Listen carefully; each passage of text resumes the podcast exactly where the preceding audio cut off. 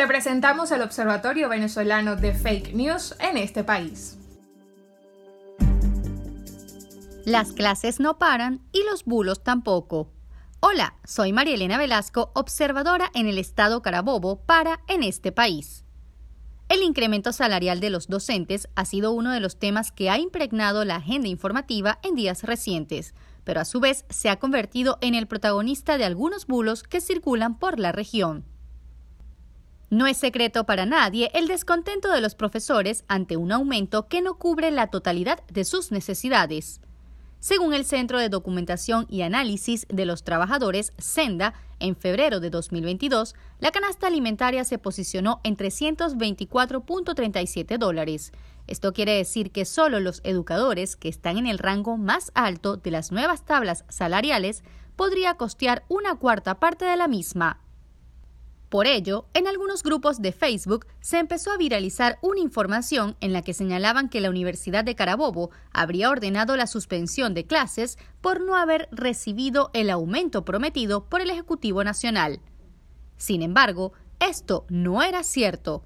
Al chequear la información publicada, consultamos las fuentes involucradas. Precisamente desde sus cuentas oficiales, la UC desmentía la veracidad del supuesto anuncio.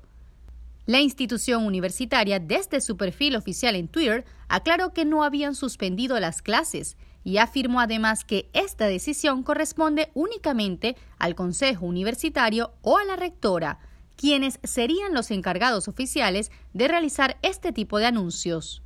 Esta información es falsa. Invitamos a seguir nuestras fuentes oficiales, detallaron las autoridades en el comunicado.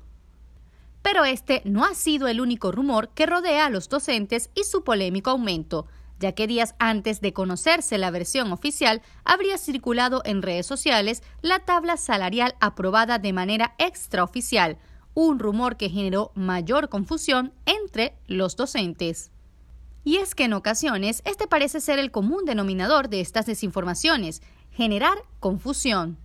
En el primer caso, muchos de los profesores que estaban descontentos se habrían sumado sin pensarlo al supuesto llamado, y en el segundo caso, al no recibir una versión oficial, los rumores crecen creando descontento al no cumplirse sus expectativas.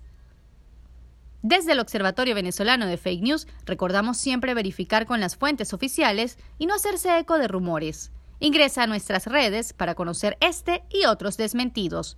Soy María Elena Velasco para arroba observatorio FN en Twitter e Instagram y en www.fakenewsvenezuela.org.